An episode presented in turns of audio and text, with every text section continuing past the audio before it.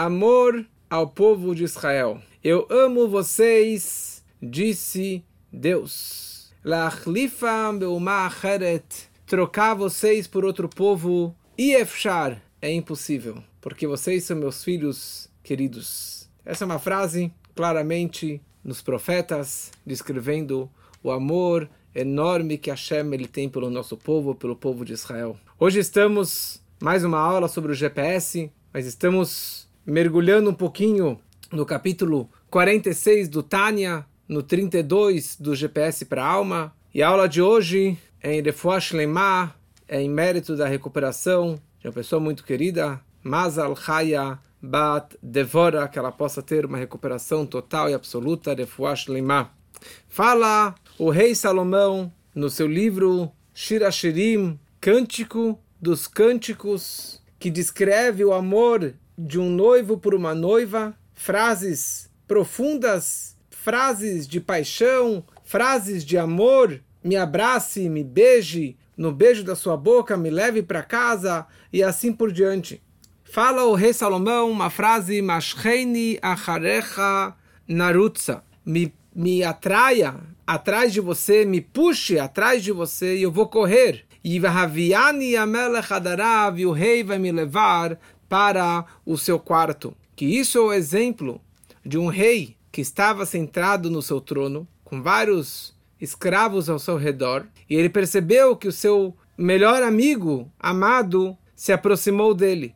E ele viu que ele estava lá chegando. Ele vai à sua direção, sai do trono, vai em direção ao seu amigo querido, amado, puxa ele pelas roupas e leva, leva ele para o aposento real, para o quarto do próprio rei. Assim também Hashem, quando ele viu o povo de Israel, ele nos tirou do Egito, nos tirou e nos agarrou e nos levou para o seu quarto íntimo, o que ele não fez com nenhuma outra nação. Na última aula falamos muito sobre o reflexo, sobre o espelho, que o mundo é o espelho, da forma que você sorri aos outros, que você pensa sobre os outros, que você reage, se comporta aos outros assim, eles vão reagir em relação a você também. E nós falamos sobre a potência, a força do amor que acaba se refletindo e principalmente quando um amor de uma pessoa muito grande, como um grande rei, para uma pessoa muito baixa e simples, e como que o rei ele vai e desce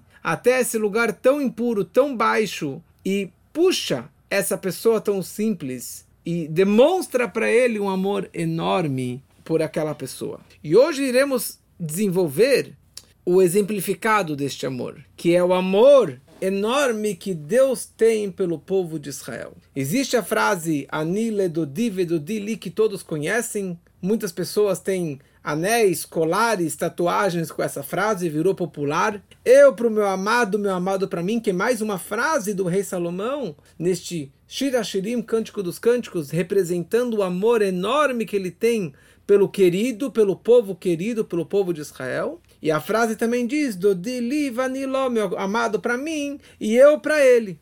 E o Alter Ebe, ele nos explica, ele coloca aqui um, um fundamento, uma base, que Deus ele demonstra para a gente um amor muito intenso, e isso deve refletir dentro de nós também um amor muito intenso para com Deus. Nós precisamos também demonstrá-lo, um amor, um Ahavat Hashem, um amor tão grande e intenso perante ele. E da mesma forma que falamos na aula anterior, falaremos agora. Três pontos. Por um lado, é o maior de todos, que Deus é o infinito. Por outro lado, é o mais baixo, o homem mais baixo, mais impuro, no lugar mais baixo nesse mundo tão impuro, tão escuro. E por outro lado, a aproximação máxima. A aproximação de Deus que ele fez pelo povo de Israel e continua fazendo é uma aproximação e um amor e um carinho enorme. E isso queremos discutir e desenvolver nessa aula. Então, por um lado, é o maior de todos, o todo-poderoso, infinito, Deus. Vamos só fazer uma bonenut, como já falamos em outras aulas, uma meditação sobre essa grandeza máxima de Deus. Meler Gadol Varav, um rei grande e poderoso. Então, primeira coisa, vamos fazer a seguinte análise. Vamos usar números, tá? Quantas células existem dentro do nosso corpo? Bilhões e bilhões de células. Ok. Então, quantas células, células existem no mundo, nos seres humanos? Então, você faz, agora completou 8 bilhões de seres humanos no mundo, no final do ano passado. Então, é 8 bilhões vezes esses bilhões de um, células. E se eu multiplicar pelos seres vivos, é bilhões vezes bilhões vezes bilhões. E se eu multiplicar por todo o universo, por todas as criaturas, por todas as bilhões de estrelas e por toda a Via Láctea, que cada Via Láctea são 200 bilhões de estrelas, então daí você acaba ficando perdido, né? Não tem, não tem como você colocar números. Então, quantas, interessante você colocar em zeros, números zeros, quantos bilhões de células tem no corpo humano? Pela ciência, precisaria colocar 12 zeros para você descrever quantas células tem no ser humano. Daí multiplica isso por bilhões e mais bilhões e bilhões, você vai ter infinitos números zeros. Então, é isso que demonstra o nosso mundo.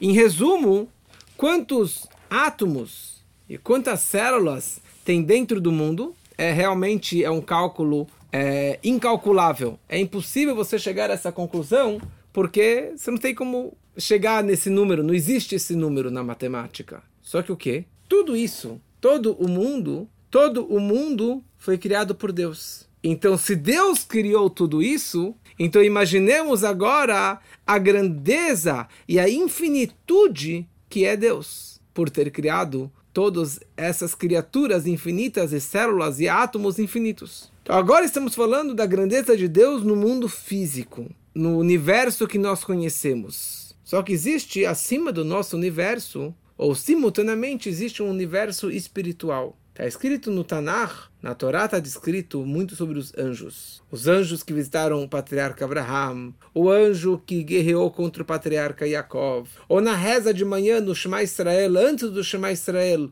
nós falamos Ve'ofanim ve'chayot beraj gadol, descrevendo vários níveis e vários tipos de anjos e ofanim que rezam para Deus e que tem a troca da guarda, a troca dos grupos de anjos.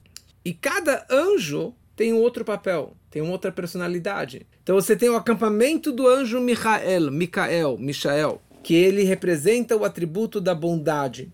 O anjo Gabriel representa a a severidade, julgamento, justiça. O, o acampamento, o exército do Rafael, do Rafael, representa Rahamim, compaixão. Então todos esses, cada um tem o seu caminho, o seu tipo de trabalho, de atuação. Então existem inúmeras formas de trabalhos, de serviços ehm, dos anjos. E a grande pergunta é quantos anjos existem? Então, alguns lugares no, no Tanar constam que En Mispar Ligdudav não tem número para os seus anjos. E por outro lado está escrito lá centenas de milhares de anjos. Então existe número ou não existe número? E a resposta é que um batalhão, um grupo, um grupo de anjo pode ter 100 milhões de anjos. Mas os batalhões, os exércitos, são infinitos. Quer dizer que o número de anjos são infinitos. Então,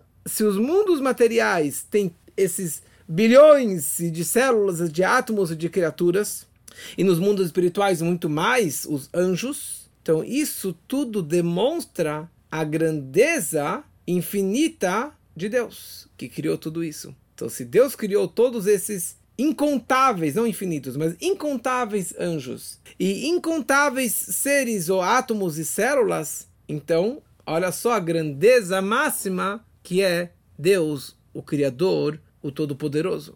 E o mais incrível é entendermos a, o quão insignificante é toda essa criação perante o Criador. Que toda a criação dos mundos materiais, com todas as criaturas, com todos os milhões e bilhões de átomos e células e seres, e todos os bilhões incontáveis de anjos e estrelas, tudo isso perante Deus é zero. Não, não alterou nada, não modificou em nada, absolutamente nada, a presença de Hashem Echad, Hashem sendo um e único, antes da criação do mundo e após a criação do mundo. Porque como que Deus criou o mundo? Como que Deus criou todos esses seres? Ele criou Be'asará Mamarot em dez frases, em dez pronunciamentos, ele criou o mundo, o universo. Basará Mamarot Nivra Olam. Quando foi isso? 5.784 anos atrás, no dia de hoje. No Gênesis, nos seis dias da criação, Deus criou a luz, o dia, a noite, os mares, os animais, os pássaros, os planetas, as estrelas, os seres humanos e os anjos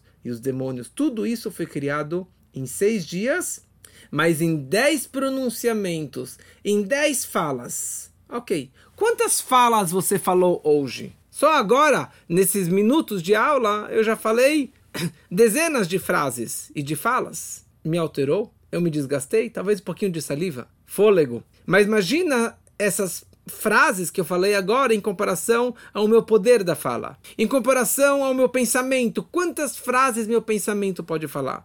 Quantas frases a minha essência da minha alma pode falar? Ou durante a minha vida toda? Incalculável. Então essas frases perante um ser humano não são nada. Imagina você pegar 10 pronunciamentos em comparação a Deus infinito, todo-poderoso. O que, que alterou a Deus falar 10 pronunciamentos ou não falar? Que dessas 10 falas, desses 10 pronunciamentos, foi criado todo o universo. Até hoje. Ele falou e continua falando a cada instante. Ou como está escrito em alguns livros da Kabbalah, que com a letra Rei tem o tetagrama Yud, Kei, Vav, Kei, as quatro letrinhas do nome de Deus. Com a letra Yud, ele criou o mundo espiritual, o mundo vindouro, e Berrei, Nivra, Olamazé, com a letra Rei, ele criou este mundo. Com duas letras, ele criou o mundo físico e o mundo espiritual. O que, que, são duas letras em comparação a Deus? Como falamos na reza do Shabbat, não tem comparação ao Senhor neste mundo físico. E não existe nada perante o Senhor, nosso Rei, no mundo vindouro. Então aqui nós concluímos dois pontos: a grandiosidade e a infinitude máxima de Deus e quão insignificante nós somos. O que todo esse planeta é perante Deus? Nada. Podem existir bilhões de criaturas e de estrelas e de anjos, de seres, de moléculas, mas não são nada perante a grandiosidade e a infinitude máxima de Deus. Certa vez, dois senhores de algumas décadas atrás, dois grandes Hassidim, se encontraram e um que era mais intelectual, que sabia muito de Kabbalah, de mística, de Hassidut, e o outro, Moshe Gurari, vira para ele e fala: Me explica uma coisa, você pode me explicar o que significa Atzmut em Sof, a essência infinita de Deus? Você pode me explicar esse conceito extremamente profundo e complexo da mística da Kabbalah? É, falou, difícil de explicar. Falou, mas me explica, por favor, me explica. E daí o, o colega mais conhecedor da mística, da Hassedut, ele começa a abrir a boca ele fala, olha, infinito significa... E ele continua explicando e o colega dele foi lá e deu um tapa na cara dele, um tapinha. E ele falou, olha, se você começar a explicar e a interpretar, já não é infinito. Se você consegue trazer uma explicação, qualquer que seja, já não é mais infinito. Em outras palavras, Deus ele é tão elevado e tão infinito que eu sou incapaz de, de interpretar, explicar em qualquer palavra que seja. Porque qualquer palavra que eu falar em relação a Deus, que Ele é o máximo, infinito, super inteligente, poderoso, blá, blá, Qualquer palavra que eu estou falando, eu estou limitando a ele. Por isso tem situações da vida que não temos explicações. E se eu explicar o porquê aconteceu, qualquer coisa, qualquer desastre, qualquer morte, qualquer situação do mundo, eu estou virando Deus. Eu estou justificando a Deus. E não tem justificativa cabível a mim a entender. Ele tem as suas razões. Mas se eu for explicá-lo, se eu for interpretá-lo porque ele fez tal coisa ou deixou de fazer, eu estou limitando a Deus, eu estou interpretando a Deus. E quem sou eu? Nem uma formiguinha eu sou, em comparação ao Todo-Poderoso, ao infinito Deus. Continuando a parábola anterior, do grande rei que sai do palácio e vai para fora do palácio, num lugar sujo, impuro, para salvar e resgatar aquele seu grande amigo querido. E essa, na verdade, a jornada que Deus ele fez para pegar o povo de Israel do lugar mais baixo, mais impuro, mais promíscuo do mundo, que é o Egito, que era o Egito. Que, aliás, é exatamente a leitura da Torá que estamos lendo essa semana para Shabeshalach, que descreve a saída do Egito, a travessia do Mar Vermelho. Então, o lugar mais baixo, naquela época pelo menos, é o nosso mundo. Então, em geral, o nosso mundo material que nós vivemos é o mundo mais baixo dos quatro mundos espirituais, que já explicamos anteriormente na, nas nossas aulas, que existe Atzilud, Biriá, Yetzirá e Asiá. E o mundo de Asiá, que é o mundo de ação, o mundo físico, é o mundo que nós nos encontramos. Porque é um mundo oculto, que oculta a presença divina, que oculta Deus. É o mundo da mentira e o mundo de muito antissemitismo, de muito ódio aos judeus, a Deus e à Torá. E neste mundo tão baixo, o mundo mais promíscuo, mais impuro, espiritualmente falando, era o Egito. Porque o Egito era chamado Ervat Haaretz, a nudez da terra. O lugar mais baixo, com menos valores, menos ética, com maior idolatria, bruxaria, feitiçaria, relações proibidas que existiam no mundo e principalmente o seu rei, que era o faraó, como já falamos nas aulas da Paraxá, que ele dizia que ele era Deus, ele se autocriou, ele que criou o Nilo, e por isso que todo mundo idolatrava o Nilo também. E o faraó disse: Quem é Deus para que eu escuta as palavras de Moisés? E neste local os judeus ficaram 210 anos. E não somente que eles ficaram lá esse tempo prolongado, eles mergulharam nos 49 portais de impureza. Existe o número 7, que já explicamos também que são sete emoções: bondade, justiça, compaixão e assim por diante, os sete atributos emocionais. Existem essas sete forças no lado da Kedushá da santidade e as sete forças no lado das impurezas. Qual é o máximo dessas, dessa expressão dessas sete forças? é a sete vezes sete, a bondade da bondade, a justiça da justiça, a justiça da bondade, como que elas estão as sete intercaladas. Por isso que a partir da saída do Egito, nós contamos 49 dias até chegarmos no Monte Sinai, que foi 49 dias de trabalho espiritual até poderem receber a Torá no Monte Sinai. Só que no Egito, os judeus eles estavam mergulhados para baixo nos 49 níveis de impureza porque eles usaram 7 vezes 7 forças, 49 portais de impureza, de idolatria, de, de coisas proibidas. E é ali que os judeus estavam imersos, no fundo do túnel. Então, será que é digno para um rei tão grandioso descer para um lugar tão baixo, tão impuro, tão idólatra, tão promíscuo como que era o Egito, e ali pegar os judeus? Então, não. Imagina, o Deus descer lá no lixão e começar a girar os sacos de lixo de toda sujeira que tem lá para conseguir pegar uma moeda, não é correto para um rei fazer isso. Principalmente o Melach Malchei Amlachim Akadosh Baruch o rei dos reis, o criador do universo. Mas foi isso que Deus ele fez com o seu povo querido. Ele enviou Moshe Rabbeinu para tirar o povo de Israel.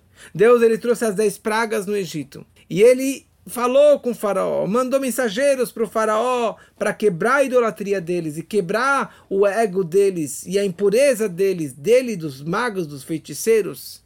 E tudo que ele fez lá foi pelo bem-estar do povo de Israel. E o ápice dessa conexão de expressão de amor e de paixão pelo povo de Israel foi quando que Deus próprio, desceu no Egito, entrou no Egito como a gente fala em Pesach, Ani velomalach, eu não anjo, eu não mensageiro, eu não ninguém. Eu próprio desci no Egito, matei todos os primogênitos egípcios. Mas o propósito não era para matar os primogênitos. O propósito era que Deus entrou no Egito para salvar todos os judeus que estavam lá. Então Deus abandonou todo o exército espiritual, todos os anjos, todos os mensageiros, todos os grandes níveis espirituais e ele desce no lugar mais impuro, a nudez da terra, como era chamado o Egito, para quê? Para salvar todos os judeus que estavam dispostos a sair.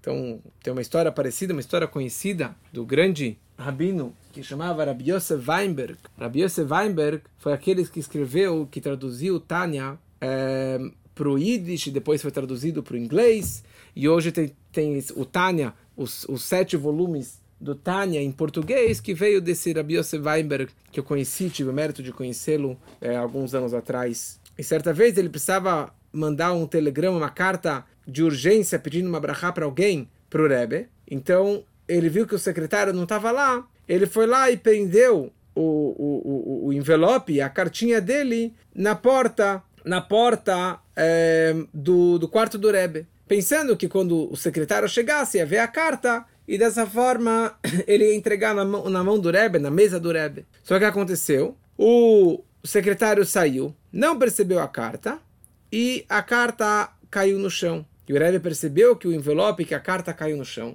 O Rebbe se agachou, pegou a carta, levantou a carta e logo mandou para ele a resposta e a para aquela pergunta. Só que o rabino Yosef Weinberg ele ficou extremamente magoado e, e, e, chateado consigo mesmo que ele fez que o Rebbe, com toda a sua grandiosidade, com toda a sua santidade, se agachasse, se abaixasse para pegar o envelope meu que caiu no chão. E ele no dia seguinte mandou uma outra carta em mãos que fosse entregue na mão do Rebbe que fosse entregue para o Rebbe pedindo desculpas que ele fez o Rebbe se agachar.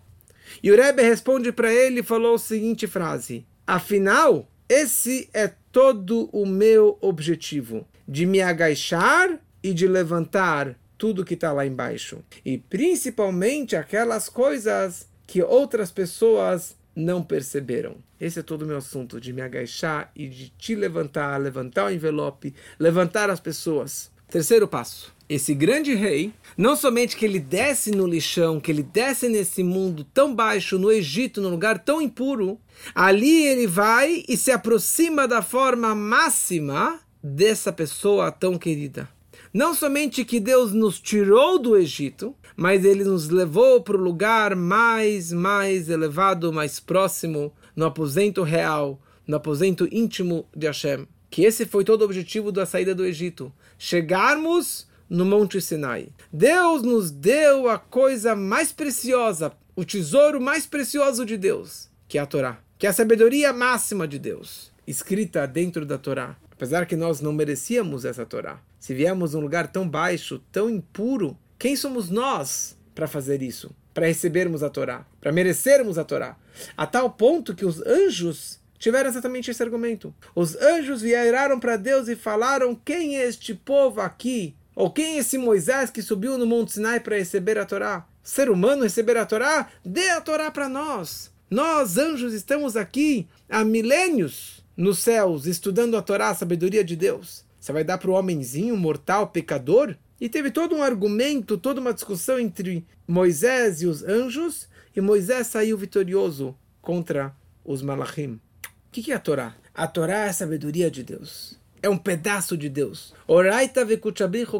A Torá e Deus é uma só identidade. Então, quando Deus nos entregou a Torá, a Torá não são somente os dez mandamentos, as duas tábuas, ou o rolo da Torá, ou só o Tanar. É toda a Torá escrita, toda a Torá oral e toda a Torá infinita que ainda está sendo descoberta nos, nas entrelinhas da Torá. Quando Deus nos deu a Torá, na verdade, Ele nos deu a oportunidade máxima, ímpar, de nos conectarmos com Ele da forma absoluta, mais profunda e mais elevada que existe. e essa frase que o rei Salomão ele fala no Shira Shirim, no Cântico dos Cânticos. Yeshakeini minishikot piu. Me beije do beijo da tua boca. e a tua mão direita vai me abraçar. Deus ele está dando para o povo de Israel um beijo e um abraço. O que, que representa um beijo e um abraço? Hoje está banalizado esses dois é, duas demonstrações de amor, mas pela Kabbalah, beijo e abraço representam duas formas de união entre duas pessoas. O que quer dizer que Deus nos beijou? Deus tem boca? O que quer dizer que Deus nos beijou? Beijo em hebraico é neshika. E neshika vem da palavra hashaká, que significa uma junção entre duas coisas. A junção de uma boca com outra boca. O que, que é a boca de Deus? A boca de Deus representa as palavras divinas, principalmente as leis, as alachot. E por outro lado, tem a outra boca, a boca da noiva, que representa o povo de Israel, do homem. O que acontece no momento que eu agora estou estudando Torá, estou falando palavras de Torá? Quando a pessoa estuda a Torá, naquele momento você está beijando a boca de Deus e Deus está beijando a tua boca. As minhas palavras estão com uma conexão íntima, máxima, com a boca, com a essência de Deus.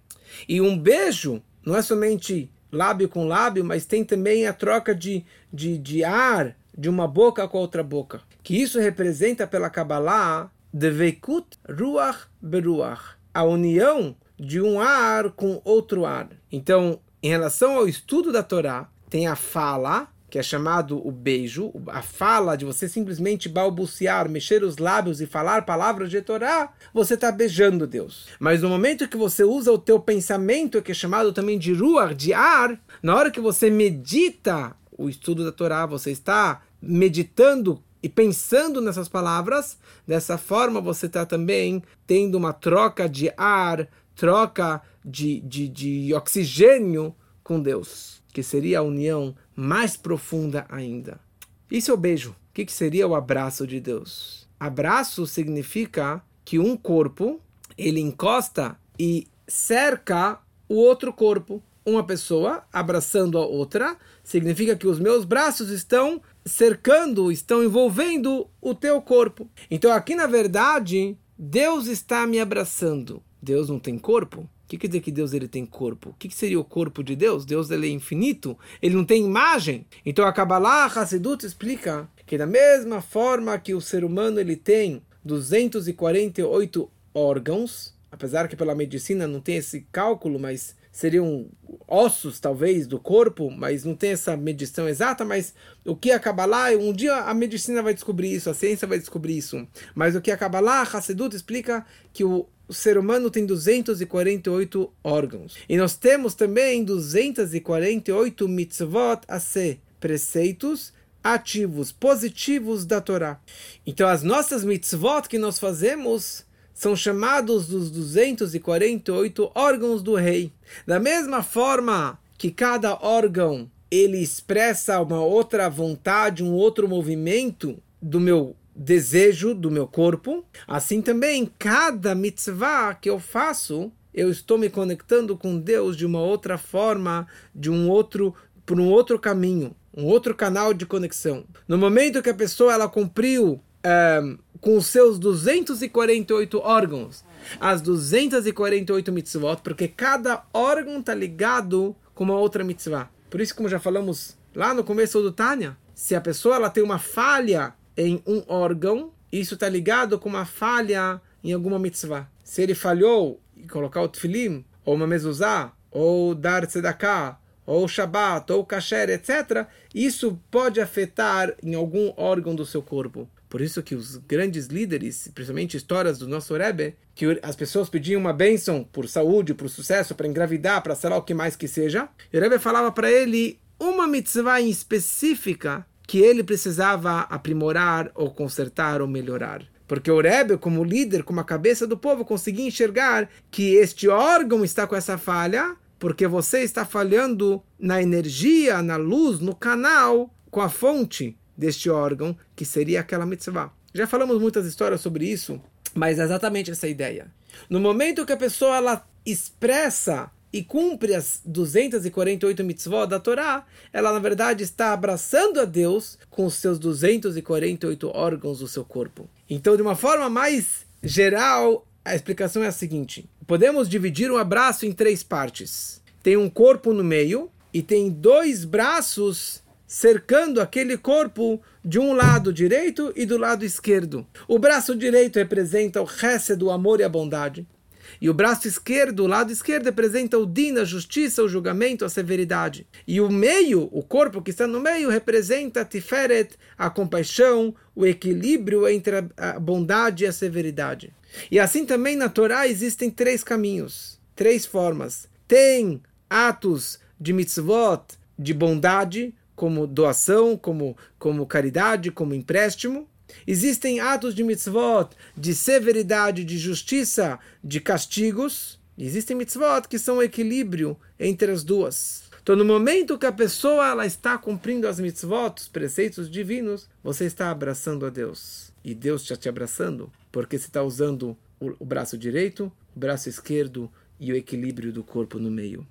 E no próximo capítulo, na próxima aula, veremos que essa grande aproximação que Deus expressou por nós foi no momento que ele nos deu a Torá. Porque ele nos, nos deu a Torá com pensamento, que é o pensamento da Torá, o entendimento da Torá, que daqui é a troca de ar, do beijo, do oxigênio, ruach beruach, com a fala, que é o beijo, boca a boca, que é a fala da Torá, e na prática, você cumprindo as mitzvot, na prática, você está dando este grande abraço a Deus. Então, olha só a oportunidade que nós temos dessa aproximação máxima com Deus. Então, esse é o amor que Deus tem, teve e tem e sempre terá pelo povo de Israel. E por isso que ele nos deu essa Torá. E por isso que ele nos deu essa oportunidade ímpar de nos conectarmos, de nos abraçarmos e de beijarmos a Deus no dia a dia. Olha só a oportunidade que Deus nos deu e que a gente possa usar e aproveitar essa oportunidade de se conectar cada vez mais. E quanto mais eu beijá-lo, abraçá-lo, isso simultaneamente ele também vai me abraçar, ele vai me beijar e vai me dar todas as brachot, tudo que eu preciso para minha vida. Que assim seja para todos, se Deus quiser.